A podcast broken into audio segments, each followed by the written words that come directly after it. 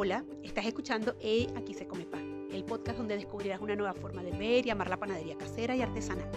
Este es el episodio 34, titulado ¿Cómo hago para que mi masa madre vuelva a la vida? Un título de película de terror o de ultratumba, ¿verdad? Algo así como resucitar un muerto. Bueno, propiamente dicho, no es resucitar un muerto, es hacer que nuestros aliens o nuestros bichos hagan su magia una vez. ¿Por qué queremos hacer que nuestros bichos vuelvan a la vida? Bien, a muchos de nosotros nos ha sucedido que por una u otra razón hemos tenido que hacer una pausa en nuestra práctica diaria de preparación del pan. Esto en el caso de los, de los panaderos caseros y artesanales sobre todo. Son pausas, algunas largas, otras no tan largas, y en este caso la mía ha sido ya este mes de. Las razones siempre para los panaderos caseros muy parecidas de unos a otros. Que si tuve que enfrentar un nuevo proyecto profesional, en el caso de los que no vivimos de la panadería, muy recientemente el COVID llegó a mi casa. Esto últimamente ha sido una excusa muy válida y común. Y cuando el COVID ha llegado a nuestra casa, se ha instalado, a veces por periodos de tiempo como un poco largos, como uno de esos huéspedes que indeseables que, no se quiere ir y no sabemos cómo sacar de casa. O tal vez mi horno hizo caput. Sí, también he conocido a muchos que han tenido que parar porque su horno ha sufrido algún desperfecto y arreglarlo les ha tomado algo de tiempo. O tal vez me he tenido que cambiar de casa y hasta de ciudad o hasta de país. O solo sentía que debía hacer un alto, ya sea para repensar o para profesionalizarme más en esta pasión de la panadería. Si seguimos enumerando, pues podemos llegar a un centenar de razones. El caso es que nuestros aliens o nuestra masa madre entonces ha tenido en la mayor parte de los casos que esperar por nosotros, ya sea en la nevera, en su frasco o cerrado y seca nuestra despensa. Es entonces cuando llegan esas ganas de despertar nuevamente a esos aliens, de volver a la vida a esa masa madre, de volver a poner las manos en la masa. Entonces, ¿qué hacer?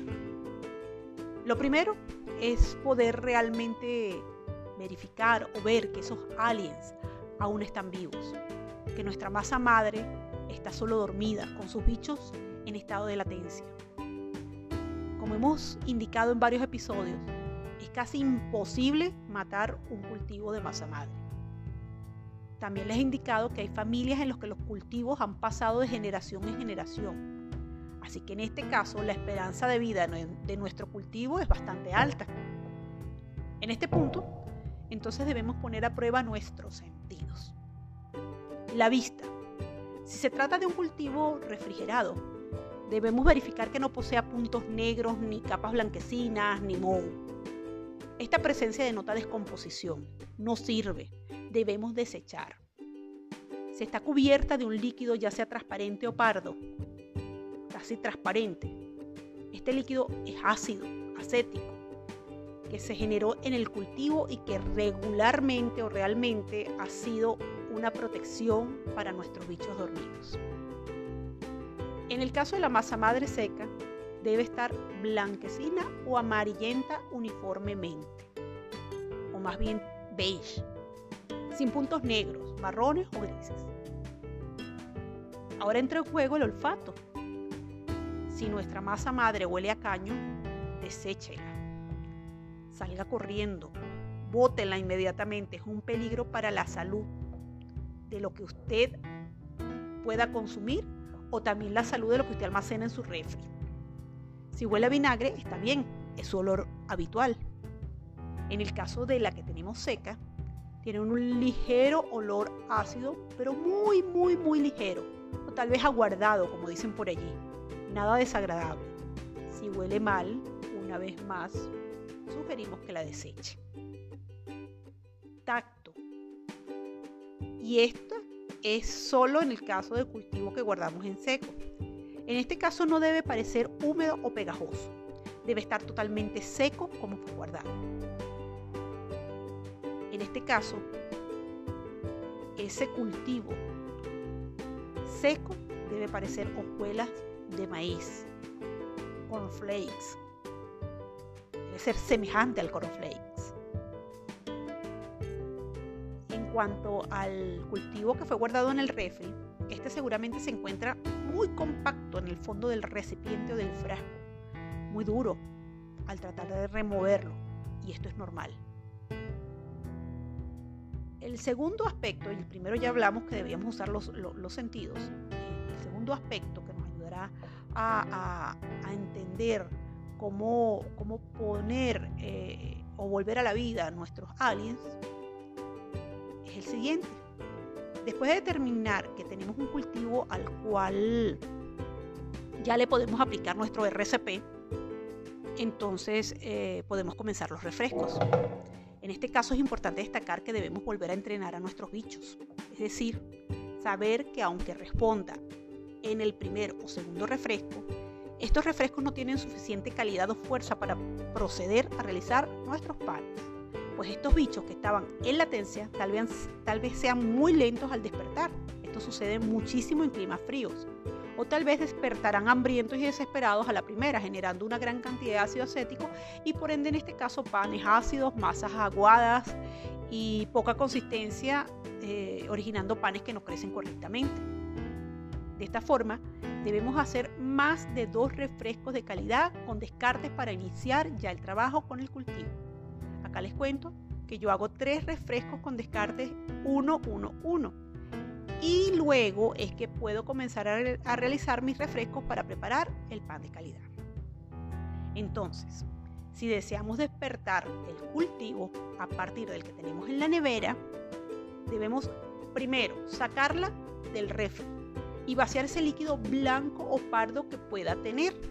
Con una cuchara vamos a remover esa capa superficial y con otra sacaremos una porción de ese fondo para hacer un refresco 1-1-1 en un frasco limpio. Al otro día, a la misma hora, hacemos ese segundo refresco con descarte en la misma proporción 1-1-1. Y el tercer día, el mismo proceso a la misma hora. Yo parto sacando 5 gramos de masa madre y si la proporción es 1, 1, 1, quiere decir entonces que uso 5 gramos de masa madre, 5 gramos de harina y 5 gramos de agua. Cada día comienzo el refresco con 5 gramos de masa madre. Estos descartes del refuerzo sugiero los desechen totalmente. No son un producto de calidad ni para recetas con descartes. Luego, si deseamos activar desde un cultivo que tenemos seco, entonces partamos colocando 5 gramos de ese cultivo seco y procesando o procesarlo, molerlo o triturarlo en 5 gramos de agua. De esta forma, lo hidrataremos por lo menos por 2 horas y luego de allí sacaremos 5 gramos para luego hacer los siguientes cultivos cultivos 1, 1, 1, tal como explicamos antes, por tres días consecutivos. ¿Cuánto tiempo puede llevarnos esto? Bueno, en dos días vemos actividad, pero no es una actividad de calidad para nuestros panes, así que esto nos puede llevar tres días antes de iniciar la, preparación de un refresco que, dará origen a un buen pan. He escuchado a personas que, se han llevado hasta cuatro o cinco días. El caso es que debemos tener paciencia. Ella ha dormido por mucho tiempo en nuestro refri o en nuestra alacena y no podemos esperar que de un momento para otro pues esté apta y lista para su uso. Esto ha sido nuestro episodio 34. Así despertamos a nuestros aliens. Coméntenme cómo les va con este método. Escríbanme al Instagram a arroba aquí se come underscore pan o al correo aquí se come pan arroba gmail.com. Me encanta aclarar sus dudas. Otras preguntas que tengan pueden enviarlas por este medio. Los leo y si les ha gustado este episodio regálenme un like y no olviden suscribirse y compartir. Gracias.